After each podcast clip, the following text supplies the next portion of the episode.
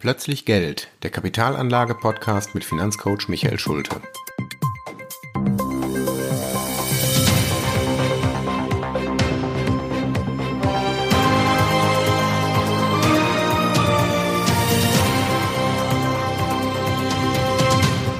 Folge 6, der Value-Anlagestil. Hallo und herzlich willkommen zu einer neuen Folge meines Podcasts Plötzlich Geld. Ja, ich habe eine etwas längere Pause eingerichtet. Äh, nach drei Wochen melde ich mich zurück. Ich war eine Woche in Urlaub und in der Zwischenzeit habe ich auch eine schöne Anregung aus dem Kundenkreis bekommen für ein neues Thema oder einen ganzen Themenkreis. Und zwar geht es um die Frage der Anlagestile. Eine Kundin hatte mich darauf angesprochen, was denn da eigentlich wichtig wäre und was denn so der beste Anlagestil wäre. Man würde immer was hören von Value, Growth, Quality, Bottom-up, Top-down und wie das alles heißt und ähm, da mal ein bisschen Licht ins Dunkel zu bringen. Was bedeutet das eigentlich und was bedeutet das eigentlich für mich als Anleger? Das möchte ich in dieser Folge mal beginnen. Ich denke, das Thema ist so komplex, dass wir pro Anlagestil sicherlich eine Folge brauchen. Und ich möchte heute mal anfangen mit dem wahrscheinlich bekanntesten Anlagestil und ich glaube auch einem der, der besten Anlagestile, weil sie einfach zu verstehen sind. Ähm, also das ist eine, rein kaufmännische Regel, ne, zu sagen, ich kaufe günstig ein und verkaufe teuer. Das ist im Grunde so die, die Grundidee dieses Anlagestils. Die lässt sich wirklich leicht verstehen und ist auch schon ganz schön alt ähm, und ja, gilt in vielen Kreisen als die erfolgreichste Anlagestrategie. Aber wie gesagt, da muss man sich vorsichtig äh, bewegen. Also mit, mit Wertungen wäre ich da etwas zurückhaltend. Also, um mal das aufzuklären, worum geht es? Es geht um den Value-Anlagestil. Value, das Gegenstück dazu ist der Growth-Anlagestil. Der Value-Anlagestil ist im Grunde ja der älteste Anlagestil, den man so bezeichnen kann. Und mit diesem Anlagestil sind zwei Namen untrennbar miteinander verbunden. Den einen wird jeder kennen, das ist Warren Buffett. Ähm, Warren Buffett war über viele Jahre hinweg der reichste Mensch der Welt. Er hat dann irgendwann halt Bill Gates abgelöst. Die beiden sind übrigens gute Freunde. Der andere Name ist Benjamin Graham. Den Namen werden wahrscheinlich so viele Leute nicht kennen. Benjamin Graham ist der Lehrer von Warren Buffett gewesen. Ähm, der ist schon Ende des 19. Jahrhunderts geboren worden. Und Warren Buffett hat mit 19 Jahren das Buch von Benjamin Graham gelesen und hat gesagt, wow, das ist eine tolle Sache, den man muss ich kennenlernen. Dann hat er an der Columbia University studiert und hat bei Benjamin Graham sein Handwerkszeug gelernt, was ihn dann schließlich zum reichsten Menschen der Welt gemacht hat. Also irgendwas muss dran sein an diesem Value-Anlagestil. Deshalb lohnt es sich tatsächlich, dem mal eine ganze Folge zu widmen. Value, der Name ist Programm, Wert. Es geht also tatsächlich um den Wert eines Unternehmens, der maßgeblich für eine Investitionsentscheidung ist. Der Value-Anleger hat die grundlegende Überzeugung, dass er sagt, ich möchte eine Aktie oder ein Unternehmen nur dann kaufen, wenn es günstig bewertet ist. Und zwar günstiger als der eigentliche, der innere Wert. Das ist die Idee des Value Investors. Die andere Seite ist natürlich dann das Verkaufen, sich das, das Trennen von dieser Aktie. Da ist es dann umgekehrt. Ich möchte, dass die Aktie, wenn ich sie verkaufe, oberhalb des inneren Wertes bewertet ist. Denn aus der Differenz, also zwischen dem günstigen Einkaufspreis und dem höheren Verkaufspreis, kann ich dann meinen Gewinn, meine Rendite ziehen. Das ist eigentlich eine, eine ganz einfache Händlerregel. Jeder kennt wahrscheinlich dieses Sprichwort, im Einkauf liegt der Segen. Jeder Händler kennt das. Den Verkaufspreis, den kann ich nicht unbedingt selber bestimmen. Da muss ich mich nach den Marktgegebenheiten richten. Also wenn ich einen Pfund Äpfel verkaufen will, dann kann ich gucken, was kostet er im Discounter. Und davon darf ich nicht so weit abweichen. Der Einkaufspreis dagegen, den kann ich bestimmen. Ich kann gucken, dass ich zu einer bestimmten Zeit einkaufe, wenn meine Waren günstiger sind. Äh, ich kann gucken, dass ich mich vielleicht zu Einkaufsgemeinschaften zusammenschließe und dadurch einen günstigeren Preis erziele. Also der Einkaufspreis ist extrem wichtig, wenn ich Händler oder wenn ich Investor bin. Erfinder dieses Value-Anlagestils ist, wie gesagt, Benjamin Graham. Der hat dazu ein tolles Buch geschrieben, was ich eigentlich jedem empfehlen kann. Das ist eigentlich so die Bibel des Value Investors. Der deutsche Titel ist Intelligent investieren. Das Buch ist schon 1949 erschienen, ist ein absoluter Klassiker und ein Dauerbestseller. Ähm, wer dieses Buch liest, der braucht mich nicht mehr. Der kann das selber. Der kann also dann selber sein Geld in Einzelaktien anlegen. Aber man sollte sich auch nichts vormachen. Es gibt ein schönes Sprichwort von Warren Buffett. Er hat mal gesagt, investieren ist einfach, aber nicht leicht. Das heißt, er wollte damit sagen, man muss jetzt nicht hochintelligent sein, um investieren zu können, aber es fällt einem auch nicht in den Schoß, man braucht eine gewisse Disziplin, man muss viel dafür arbeiten, man muss zum Beispiel sich durch Bilanzen kämpfen. Und wer dazu keine Lust hat, sich durch Bilanzen zu kämpfen und Unternehmenskennzahlen auszuwerten, ja, der sollte sich vielleicht lieber auf Fondsmanager verlassen. Aber die gute Nachricht ist, es gibt eben auch viele Fondsmanager, die sich zum Value-Stil bekennen. Das heißt, wer nach diesem Podcast sagt, Mensch, also Value, das finde ich gut, der sollte sich eben Fondsmanager suchen, die sich ganz klar zu diesem Value-Stil bekennen. Kommen wir also mal zu den, zu den äh, Einzelheiten, die Benjamin Graham für diesen Value-Stil definiert hat. Für ihn gibt es sieben Kriterien, ähm, die maßgeblich dafür sind, ob ein Titel ein Value-Titel sind, also ob er günstig bewertet ist. Der erste Punkt ist, er sagt, es sollten grundsätzlich nur Unternehmen äh, zur Auswahl kommen, die mindestens zwei Milliarden Marktkapitalisierung haben. Diese zwei Milliarden sind bereits nach heutigen Werten aufgezinst. Also wie gesagt, das Buch ist schon 70 Jahre alt. Man muss natürlich die Zahlen, die er damals genannt hat, auf die heutige Zeit beziehen. Und alle Zahlen, die ich hier nenne, sind bereits per heute aufgezinst. Also zwei Milliarden Marktkapitalisierung, da fallen also schon eine ganze Menge Unternehmen raus, denn das ist schon mal eine Nummer. Zwei Milliarden. Der zweite Punkt ist, dass das Unternehmen eine starke Finanzsituation haben sollte. Starke Finanzsituation bedeutet, dass das Vermögen größer sein sollte als die Schulden. Er sagt da auch ganz klare, eine ganz klare Relation. Er sagt nämlich, dass das Umlaufvermögen mindestens doppelt so groß sein sollte wie die kurzfristigen Verbindlichkeiten. Also, das ist so diese goldene Finanzierungsregel. Äh, kurzfristiges Vermögen, also Umlaufvermögen, soll kurzfristig finanziert sein. Wenn der Anteil meines Vermögens doppelt so hoch ist wie meine Schulden, dann bin ich solide finanziert. Das ist der zweite Punkt.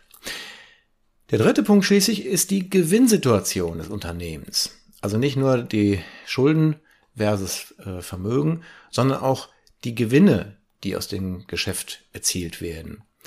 Benjamin Graham hat gesagt, ich stelle mir vor, dass ein Unternehmen, das in den letzten zehn Jahren immer Gewinne erzielt hat, in meine Positivauswahl kommt. Gut, zehn Jahre immer Gewinne, da kann man schon sagen, das ist sicherlich ein Geschäftsmodell, was gut ist.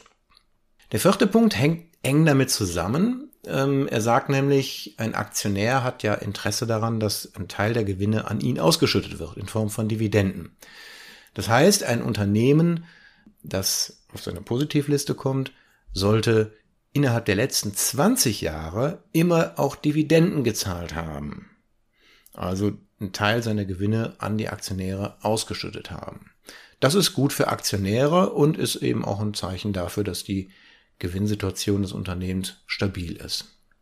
Auch Punkt 5 hängt mit dem Gewinn zusammen. Er sagt nämlich nicht nur, der Gewinn soll überhaupt da sein, sondern er sagt auch, die Gewinne sollen wachsen. Unternehmen sollen möglichst wachsen und damit sollte auch der Gewinn wachsen. Er hat damals ähm, relativ niedrige, eine niedrige Hürde aufgebaut. Er hat gesagt, innerhalb von zehn Jahren soll der Gewinn um ein Drittel höher werden.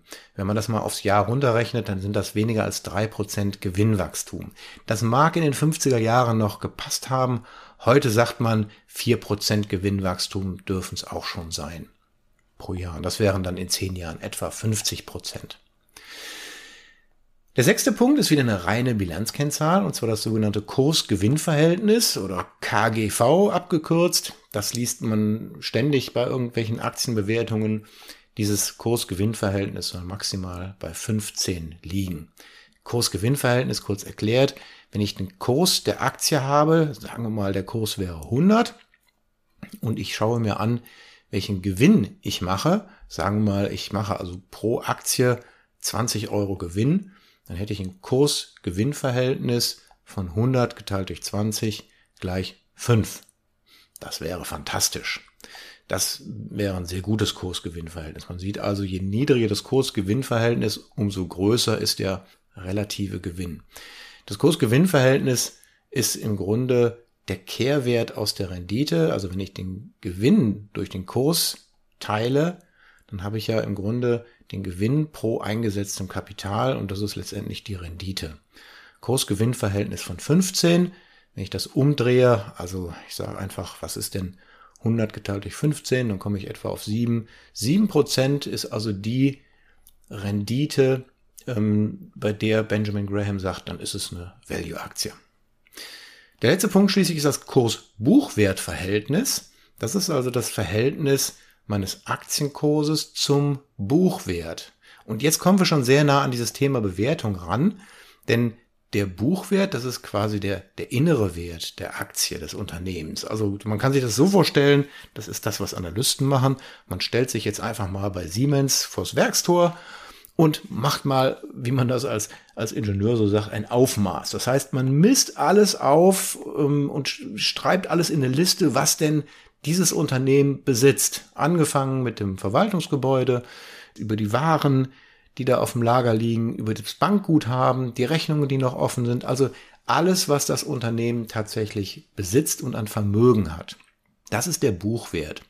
Der Kurs des Unternehmens, das ist die Bewertung an der Börse. Ich habe schon mal was zum Thema Bewertung und Wert gesagt. Ne? Also Bewertung ist das, wo die Aktionäre sagen, jawohl, das bin ich bereit für das Unternehmen zu zahlen.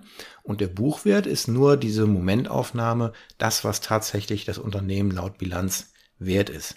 Es ist völlig logisch, dass der Kurswert des Unternehmens immer höher ist als der Buchwert, denn der Aktionär erwartet ja, dass in Zukunft Gewinne gezahlt werden. Also wenn ich ein Unternehmen zum reinen Buchwert bekäme, dann würde ich ja alle zukünftigen Gewinne quasi geschenkt kriegen.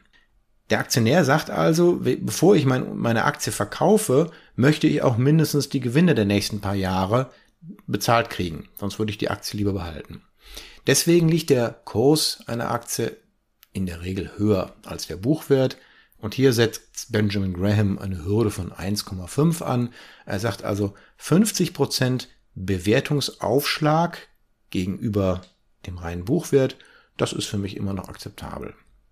So, diese sieben Kriterien, wenn man mal aufmerksam zugehört hat, dann sind das alles quantitative Kriterien. Das sind alles reine Zahlen. Da ist also nichts mit Emotion oder Gefühl oder, oh, das ist ein gutes Management, die haben Nachhaltigkeitskriterien erfüllt. Nein, es sind wirklich alles nackte Zahlen.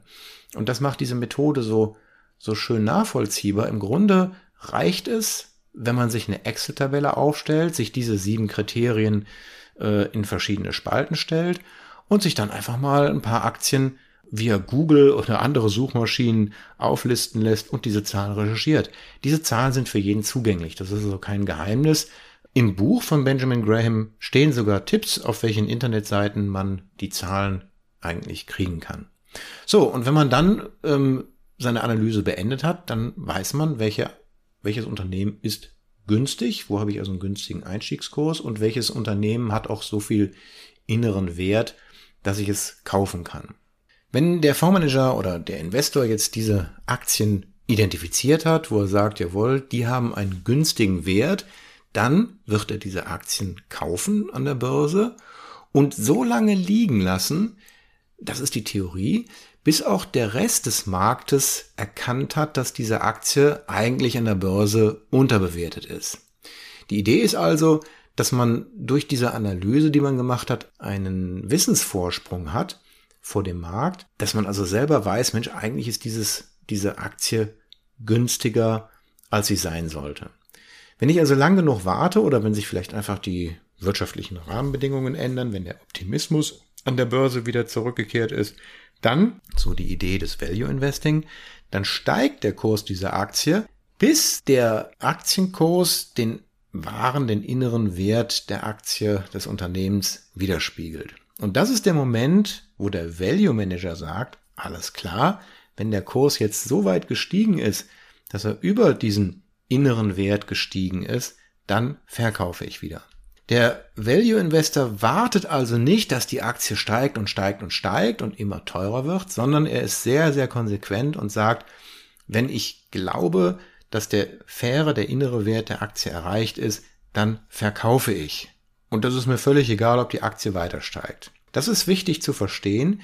Der Value Investor setzt also nicht auf, auf eine Überbewertung oder auf ein Wachstum des Unternehmens ähm, aus, einem, aus einem Trend heraus, sondern er sagt ganz klar, ich bin zufrieden, wenn der Markt das verstanden hat, was ich durch meine Analyse ja schon vorher verstanden habe. Warren Buffett hat für diesen Anlagestil ein kurzes Bild ähm, gemacht, was sehr leicht zu verstehen ist. Er sagt nämlich, ähm, die Frage, wie man reich wird, ist leicht zu beantworten. Kaufe einen Dollar, aber bezahle nicht mehr als 50 Cent dafür. Das ist im Grunde die Idee, die diesem Value-Anlagestil zugrunde liegt. Ich weiß, dass ich etwas kaufe, das eigentlich einen Dollar wert ist. Ich muss aber aktuell an der Börse nur die Hälfte dafür bezahlen. Ob das jetzt wirklich die Hälfte ist oder ob das ein Abschlag von 30, 40 oder sogar 60 Prozent ist, das ist nicht genau vorgeschrieben. Das leitet sich letztendlich aus diesen sieben Kriterien von Benjamin Graham ab. Das kann jeder Investor, jeder Fondsmanager für sich selber entscheiden. Aber das, was Warren Buffett gesagt hat, ist so, ich sag mal, eine gute Daumenregel. Also der Value Investor schaut zu, dass er ungefähr einen Bewertungsabschlag von 50 Prozent erhält. Wenn man das konsequent macht, dann ist die Wahrscheinlichkeit relativ groß, dass irgendwann der Rest des Marktes erkannt hat, jawohl, die Aktie, die war wohl ziemlich günstig, die war unterbewertet, was dann dazu führt, dass die Aktie steigt. Das ist regelmäßig dann der Fall, wenn neue Quartalsberichte veröffentlicht werden, wo dann der Vorstand sagt, Mensch, wir hatten letztes Quartal sehr gutes Geschäft gemacht und wir erwarten weiterhin steigende Gewinnprognosen. Und dann sind das häufig Zeitpunkte, wo die Aktie steigt dann ist es natürlich für den Value Investor schon zu spät einzusteigen. Der versucht also möglichst diese positive Geschäftsentwicklung vorherzusehen. Ja, das zum Value-Stil. Ich hoffe, dass es einigermaßen klar geworden ist, was der Value-Stil ist. Ähm, wichtig zu verstehen ist, dieser Value-Stil ist ein sehr defensiver Stil. Also wenn ich darauf achte, dass ich günstig einkaufe, dann muss ich schon stark daneben liegen, um was falsch zu machen. Ich muss dann wirklich nur konsequent warten. Das ist auch wichtig. Ich darf also als Value Investor nicht plötzlich Angst kriegen, wenn der Kurs weiter sinkt. Ich habe ja schließlich recherchiert und weiß, dass die Aktie günstig ist. Wenn sie noch günstiger wird, dann ist es für mich höchstens ein Signal nachzukaufen und zu sagen, prima, ich gestern noch von der Aktie überzeugt war und sie heute billiger geworden ist, dann kaufe ich erst recht nach. Also ich brauche eine Menge Disziplin und darf mich nicht von diesem Auf und Ab der Börse nervös machen lassen. Wenn ich das schaffe, dann ist der Value-Stil einer der sichersten und langfristig erfolgreichsten Anlagestile, die man sich vorstellen kann. Entsprechend langweilig sind dann auch diese äh, Branchen, in die man da investiert. Also das sind dann weniger so die Technologieunternehmen, die ja stark wachsen, sondern das sind eher so klassische, ich nenne sie immer Witwen- und Waisenpapiere. Das sind dann so Infrastrukturunternehmen, das sind Versicherungen, ähm, das ist so alte Technologie, also Siemens zum Beispiel ist so ein Klassiker. Allianz ist ein Value-Titel, Coca-Cola, also auch alles, was irgendwo ähm, Konsumgüter betrifft, Johnson Johnson. Also das sind so diese Value-Titel, wo man sagt, ähm, die haben ein im besten Sinne des Wortes langweiliges Geschäftsmodell, das schon seit vielen Jahrzehnten erprobt ist und die einfach gutes Geld verdienen mit ihrem Geschäftsmodell, ohne allzu viel Geld in weiteres Wachstum zu stecken. Ja, soweit zum Value-Stil. Ähm, ich bin schon bei 20 Minuten. Äh, ich könnte tatsächlich noch mehr darüber sagen, aber ich möchte es dabei belassen. Ähm, beim nächsten Mal möchte ich dann den Growth-Stil gegenüberstellen. Und äh, wenn man den Growth-Stil verstehen möchte, dann ist es gut, wenn man vorher schon weiß, was der Value-Stil ist, weil das sind so ungefähr die beiden gegensätzlichen Seiten der gleichen Medaille. Ich hoffe, es hat Spaß gemacht und freue mich aufs nächste Mal. Bis dann und tschüss.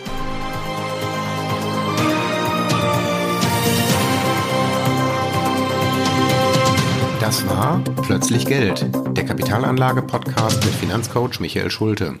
Für weitere Folgen abonnieren Sie unseren Podcast und schauen Sie auf meiner Website vorbei